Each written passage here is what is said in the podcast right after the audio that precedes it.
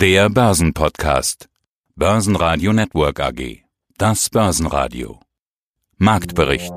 Im Studio Sebastian Leben. Außerdem hören Sie diesmal zur Frage nach einer Korrektur Andreas Hürkamp, Leiter Aktienstrategie der Commerzbank, Vermögensverwalter Uwe Eilers von der Frankfurter Vermögen zu Commerzbank und Wirecard, zum Corona-Impact auf die Small Caps Voradvisor Felix Gode von Alphastar und zur DAX Rally Vermögensverwalter Rolf Ehlhardt. Alle Interviews in ausführlicher Version hören Sie auf börsenradio.de oder in der Börsenradio-App. Die Börsen starten die Woche mit guter Laune. Der DAX legt am Montagvormittag 2% zu und schaut wieder in Richtung Sommerhochs. Auch die Wall Street eröffnet positiv nach dem verlängerten Feiertagswochenende. Der DAX gab über den Mittag einen Teil seiner Startgewinne wieder ab, konnte zusammen mit der guten Wall Street aber wieder steigen. Schlusskurs am Montag 12.733 Punkte und plus 1,6 Prozent. Der ATX in Wien legt 3,1 Prozent zu auf 2.343 Punkte. Andreas Hürkamp, Aktienstratege der Commerzbank. Wir hatten Mitte Mai zuletzt miteinander gesprochen und da hatten Sie gesagt, Sie könnten sich vorstellen, dass der DAX im Spätsommer nochmal fällt und zwar bis unter die 10.000, hatten Sie gesagt. Inzwischen ist der DAX bei 12.800 rund. Das wären also ja, fast 3000 Punkte, die es nochmal runtergehen könnte. Das wäre eine deutliche Korrektur. Sie haben ja auch von deutlichen Korrekturen gesprochen. Das wäre wirklich deutlich. Können Sie sich das nach wie vor vorstellen? Ja, ich hatte Ihnen ja damals gesagt, ich bin relativ skeptisch für die Unternehmensgewinne und das hat auch relativ gut funktioniert. Ich hatte ja damals meine Gewinnerwartung für dieses Jahr für den DAX um 30 Prozent reduziert und für das nächste Jahr um 15 Prozent. Und das haben wir mittlerweile gesehen. Also die Gewinnerwartungen sind stark unter Druck gekommen. Was ich aber in meiner damaligen Einschätzung völlig falsch gesehen habe, man kann, muss dann ja auch schauen, was bezahlt der Markt für die Gewinnerwartung. Ich hatte ja damals gesagt, so ein KGV zwischen 12 und 13. Das ist für mich dieses Jahr was vorstellbar wäre, aber wir sind aktuell sogar im Bereich von 15. Also der Markt hat diese erwarteten Gewinne mit einem 15er KGV mittlerweile bewertet und das hatte ich nicht kommen sehen. Deswegen, ich könnte mir schon vorstellen, dass wir jetzt im Spätsommer, Herbst nochmal schwächere Märkte sehen werden, aber diese alte These, dass wir sogar nochmal Richtung 10.000 fallen können, dafür ist wahrscheinlich einfach zu viel Liquidität im Markt. Was könnte der Auslöser sein? Sie hatten damals von Realitätsschock gesprochen. Sie hatten gesagt, dass nicht Corona wahrscheinlich der Auslöser wird. Auch eine zweite Welle dürfte jetzt niemand mehr schockieren. Darauf sind die Leute gefasst, sondern eher die Situation bei den Unternehmen, wie Sie gerade gesagt haben. Wann könnte das kommen? Jetzt mit der Q2-Berichtssaison? Genau, das war ja so meine These. Also ich glaube, die Q2-Gewinnsaison, das könnte sogar noch eher stützend sein, weil natürlich sehr, sehr viele Unternehmen, sie werden sagen, dass so im Mai, Juni eine Erholung eingesetzt hat, auf die man gewartet hat. Aber meine These war ja, dass nach dieser Erholung, die wir jetzt sehen im Mai und Juni, die ja auch teilweise relativ stark ist, dass man dann enttäuscht sein wird, was dann so im Juli, August, September, Oktober dann bei den Unternehmen an Aufträgen, an äh, Konsumnachfrage und so dann auftreten wird. Und diese These stütze ich weiterhin, weil ich halt der Meinung bin, wenn der Arbeitsmarkt so kollabiert, das hinterlässt so viele Schäden und viele Konsumenten stehen halt unter Schock. Und sowas dauert halt mehrere Quartale, bis Konsumenten und auch Unternehmen das verkraftet haben. Deswegen stelle ich mich immer noch darauf ein, dass so ab Juli, August, September sich die Geschäftstätigkeit dann doch deutlich schwächer entwickeln wird, als man es derzeit erwartet und was man halt auch derzeit in den Aktienkursen dann angefangen hat einzupreisen. Mein Name ist Felix Gode, ich bin Fondsadvisor des Alphastar Aktienfonds und des Alphastar Dividendenfonds. Corona trifft alle. Wie sehr genau, das wird sich in den nächsten Wochen zeigen. Es beginnt die Q2-Berichtssaison, auf die ja alle mit Spannung warten. Vor allen Dingen die Ausblicke und Prognosen sind da spannend, so es denn überhaupt welche gibt. Äh, Herr Gude, wie wichtig wird diese Q2-Saison und was erwarten Sie in Ihrem Bereich, also dem Small Cap-Segment? Das wird auf jeden Fall interessant, wie Sie sagen, und das wird sicherlich auch einige Überraschungen auf der positiven und auf der negativen Seite mit sich bringen, nehme ich an. Von der Grundtendenz her, was unsere Unternehmen anbelangt, bin ich da sehr, sehr positiv gestimmt, ehrlich gesagt. Ich meine, wir sind in Bereichen unterwegs überwiegend Richtung Digitalisierung, Medizintechnik, Umwelttechnologien. Das sind alles Bereiche, die jetzt relativ wenig äh, sozusagen von der Pandemie oder von dem Lockdown betroffen waren. Also sind ja insbesondere Bereiche gewesen, die ja, direkt letzten Endes die Auswirkung sozusagen gespürt bekommen haben. Das ist in diesem Bereich, die ich eben genannt habe und in die wir überwiegend investieren, jetzt äh, untergeordnet tatsächlich nur der Fall. Natürlich gab es da auch die ein oder anderen äh, Unwägbarkeiten in Kurzarbeit, Verzögerungen im Vertriebsablauf. Es waren ja auch Reisebeschränkungen, die sicherlich das ein oder andere Unternehmen ein bisschen belastet haben. Aber im Großen und Ganzen sind die Unternehmen kaum betroffen gewesen. Und soweit wir das jetzt einschätzen können zumindest, wir gehen immer noch davon aus, dass die allermeisten der Unternehmen, die wir im Depot halten, Umsätze und Gewinn, Gewinne steigern können für 2020. Also unabhängig davon jetzt, wie tief die Rezession wird oder ob sie noch mal ein bisschen schlimmer wird, als man erwartet. Natürlich kann sich das äh, im zweiten Halbjahr, wenn sich das nochmal mit einer zweiten Welle entsprechend bemerkbar macht, dieses ganze Corona-Thema nochmal verändern. Aber Stand jetzt sind wir da wirklich sehr optimistisch, dass wir ja, keine wesentlichen Einschnitte sehen werden zum Ende des Jahres. Ja, guten Tag, liebe Hörer. Mein Name ist Rolf Ehlhardt. Ich bin Vermögensverwalter bei der ICM in Mannheim. Wir sind hier seit 1990 ansässig und haben eine Repräsentanz in Neuss, sind eine bankenunabhängige Vermögensverwaltung. Und jetzt zu Ihren Fragen, Herr Leben.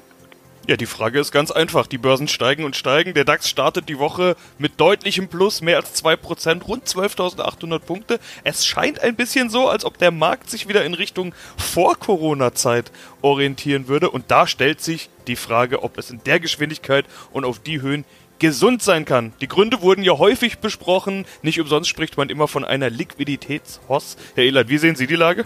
Genauso. Wir haben die technische Seite, spricht eine andere Sprache wie die fundamentale Seite. Das heißt, technisch gesehen stoßen wir bei ungefähr 13.000, da sind wir jetzt ja so gut wie dran, stoßen wir auf den Widerstand, den wir im Ende Februar, Anfang März nach unten gebrochen haben. Da stoßen wir jetzt von unten ran, sind ja im Juni schon einmal äh, bei der 13.000 gescheitert. Und es könnte durchaus sein, dass es uns jetzt oder dem Markt gelingt, diese 13.000 zu brechen, weil was fundamental gesprochen wird, äh, scheint im Moment nicht so maßgebend zu sein, sondern die Börse sagt, Liquidität muss irgendwo hin, also gehen wir in Aktien.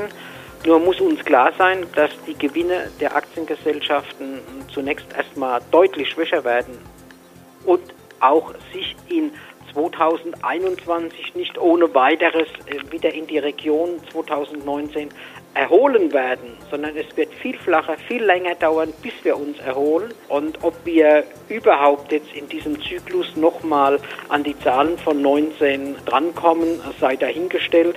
Denn wir haben ja auch ohne Corona schon gewisse Schwächen am Markt gesehen. Also wer jetzt im Markt ist, sollten noch ein bisschen durchhalten, aber vielleicht ist es so eine Phase, wo man die Stop-Limite deutlich mehr in Anspruch nehmen sollte.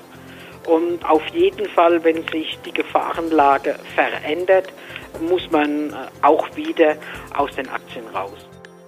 Corona ist noch nicht vorbei, auch wenn man das in den Kursen momentan nicht sieht. In Spanien bricht Corona vermehrt wieder aus, zum Teil wieder mit Lockdown und Quarantäne als Folge.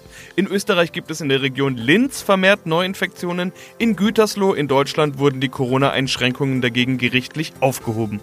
Europaweit legen zu Wochenstart die Bankaktien zu. Der DAX-Gewinner war die Deutsche Bank mit plus 3,9%, gefolgt von Infineon mit plus 3,3% und Daimler mit plus 3,1%. Verlierer gab es nur zwei, Bayersdorf mit minus 1,9% und Schlusslicht mal wieder Wirecard mit minus 20,6%. Hier gab es erste Verhaftungen auf Management-Ebene und neue Gerüchte um Betrug. Guten Morgen, ich bin Uwe Einers, Gründer und Vorstand der Frankfurter Vermögen bei der Commerzbank gibt es ja jetzt diesen Paukenschlag. CEO und Aufsichtsrat treten zurück und es soll um die Zukunft gehen, heißt es. Andere sagen, Großinvestor Cerberus sei da ausschlaggebend gewesen, zu starker Druck. So oder so, der Weg für Veränderung ist jetzt frei. Ist das ein gutes Signal? Manche sagen ja, oh, Chef und Aufsichtsratschef treten zurück, da stimmt was nicht, was ist da im Busche? Eigentlich kann man auf der anderen Seite ja sagen, gut, jetzt ist quasi die Spitze abgesägt, der Weg frei für Veränderung. Also ist alte Strukturen aufbrechen ein guter Weg oder ist das vielleicht doch ein bisschen zu radikal und man muss erstmal abwarten, was wirklich dahinter steckt? Nein, das ist mehr als überfällig. Auch der gesamte Aufsichtsrat, der ist ja seit Jahren viel zu träge. Auch da ist es tatsächlich so, dass da ja einfach Cerberus-Leute durchaus nicht schlecht wären, weil die einfach auch ein bisschen unternehmerisches Denken reinbringen, was in diesem Konzern aktuell offenbar überhaupt nicht da ist. Man hat ja die Ziele gesehen, die die bisherigen Vorstände und Aufsichtsräte gesetzt hatten, die waren extrem gering nach vorne gerichtet. Selbst die haben sie nicht mal erreicht. Deswegen ist natürlich ein Wechsel überfällig, schon lange überfällig. Deswegen braucht man da natürlich Leute, die einfach wirklich mal was anpacken. Der Burkhold, den kenne ich persönlich auch, der ist beispielsweise ein sehr, sehr guter Kandidat meines Erachtens, der da von der ING kommt, hat da sehr viel bewirkt. Die Frage ist natürlich, ob man in so einem Konzern wirklich auch schnell genug wirklich was umsetzen kann. Weil das Mittelmanagement muss massiv ausgedünnt werden und da hängt natürlich das ganze Problem auch. Die ganzen tausend Hierarchieebenen, die stören und ob man das dann tatsächlich so schnell umbauen kann, das ist die Frage.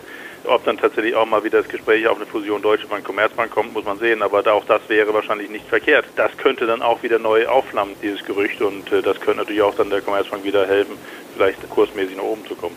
Aber da muss viel nicht mehr passieren. Die ganzen Hierarchieebenen müssen aufgebrochen werden und die ganze träge Struktur muss verändert werden und es muss kundenorientierter gehandelt werden, was bisher offenbar nicht der Fall ist. Sie schauen ja sowieso inzwischen eher auf Tech-Werte, Zukunftstrends, 5G, Cybersecurity und ähnliches. Haben wir in der Vergangenheit ja immer mal drüber gesprochen. Auch Wirecard hatten Sie dabei, haben Sie im letzten Interview verraten, hatten gesagt, das ist Zukunftstechnologie unter 90 gekauft. Äh, Sie hatten gesagt, viel Negatives ist in den Kursen bereits enthalten. Ja, und jetzt kam der große Knall. Was haben Sie denn mit Wirecard gemacht?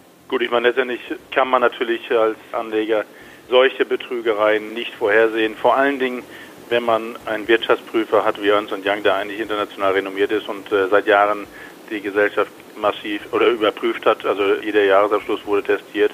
Und dementsprechend ist das eigentlich eine Überraschung für alle Marktteilnehmer, dass ein Betrug in dieser Form möglich ist. Ich persönlich hatte angenommen, naja, wenn da irgendwelche Zahlen vielleicht hochkommen, die dann nicht so ganz in Ordnung sein könnten, vielleicht sprechen wir von 50 Millionen oder was. Aber dass wir jetzt hier von so einem gigantischen Betrug sprechen, also das ist schon eine Geschichte, was eine Blamage ist für Ernst Young, aber auch natürlich für eine BaFin, die möglicherweise auch mehr wusste im Vorfeld als bekannt gegeben ist. Also Wirecard ist ein Ärgernis für den gesamten Markt und äh, das war so nicht meines Erachtens vorhersehbar. Und vom Grundsatz her ist es natürlich tatsächlich so, dass die, das digitale Bezahlen immer stärker werden wird. Also von der Technologie ist es sicherlich interessant. Deswegen hat ja auch die Deutsche Bank gesagt, jo, wir können uns vorstellen, dass wir da einen Teil übernehmen. Aber im Endeffekt ist das, was den Betrug angeht, eine Überraschung für, ich denke, fast alle Marktteilnehmer, weil das so ein Wirtschaftsprüfer so schlecht prüft, das kann man sich nicht vorstellen. Offenbar sind aber auch Betrügereien bei den Wirtschaftsprüfern mit dabei. Also es scheint also ein bisschen mehr zu sein und da scheinen dann die internen Strukturen auch äh, insgesamt schief